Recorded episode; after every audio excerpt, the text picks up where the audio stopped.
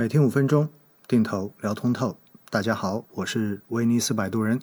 今天是二零二一年十二月一十二号，是个双十二的日子，不知道大家有没有继续购物哈？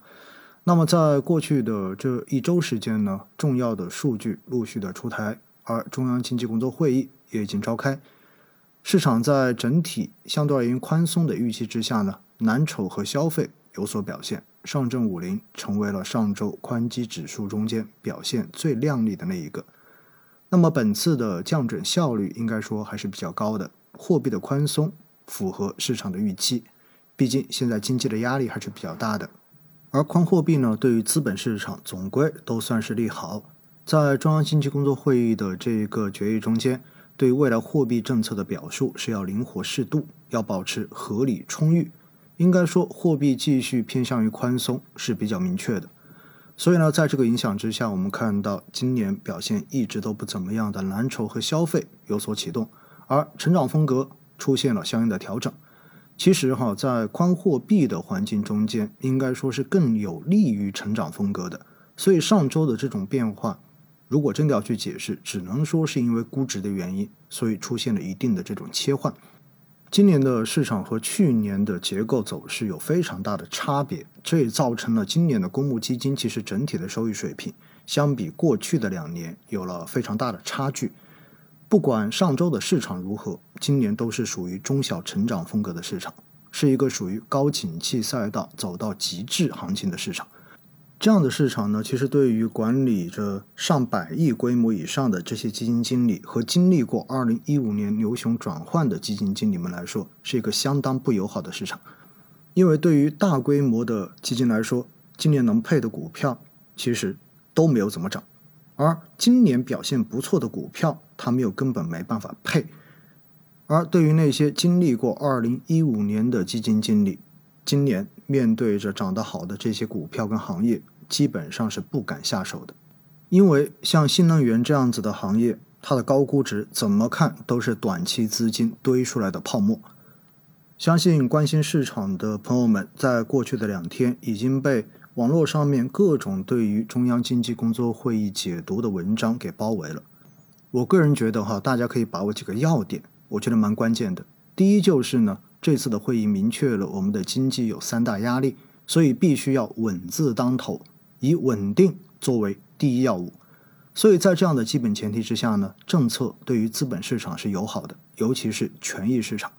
因为宽信用对于债券市场来说并不算是好消息，所以对于明年权益资产的配置或许比债更值得推荐。第二是强调了财政要发力。并且对于房地产的合理健康发展做出了非常明确的表态，因此明年的投资端应该会有比较明显的动作来进行拉抬。毕竟呢，连适度超前开展基础设施投资的表述都已经出来了，所以大家要不要略微的期待一下基建和消费哈？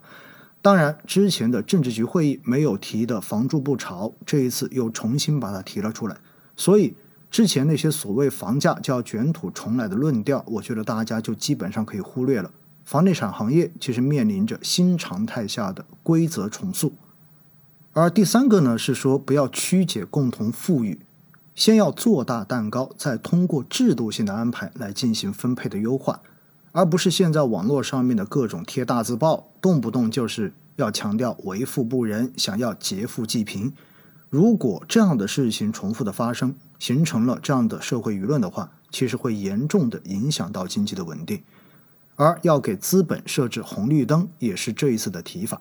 今年的相关政策的调整呢，我们看到的好像都是红灯居多，这也让资本对于市场有了更多的疑虑和担忧。而这个表态呢，说明不只有红灯，也有绿灯，潜台词是规则的重新制定。那么，对于平台经济的这些头部公司而言，政策的落地可能还需要再多一点耐心。但是曙光总算是有所显现了。而第四点很好玩，那就是对于双碳、对于碳达峰和碳中和，强调不可能毕其功于一役。那么潜台词就是，下面的人不要乱去揣测上意，不要再搞出类似于限电的这种乱象。也不要在供给本身就受到外部冲击的情况之下，再在内部火上浇油。比如造成今年煤价跟钢铁价格的这种大幅上涨。金是一本好经，但是不要被和尚给念歪了。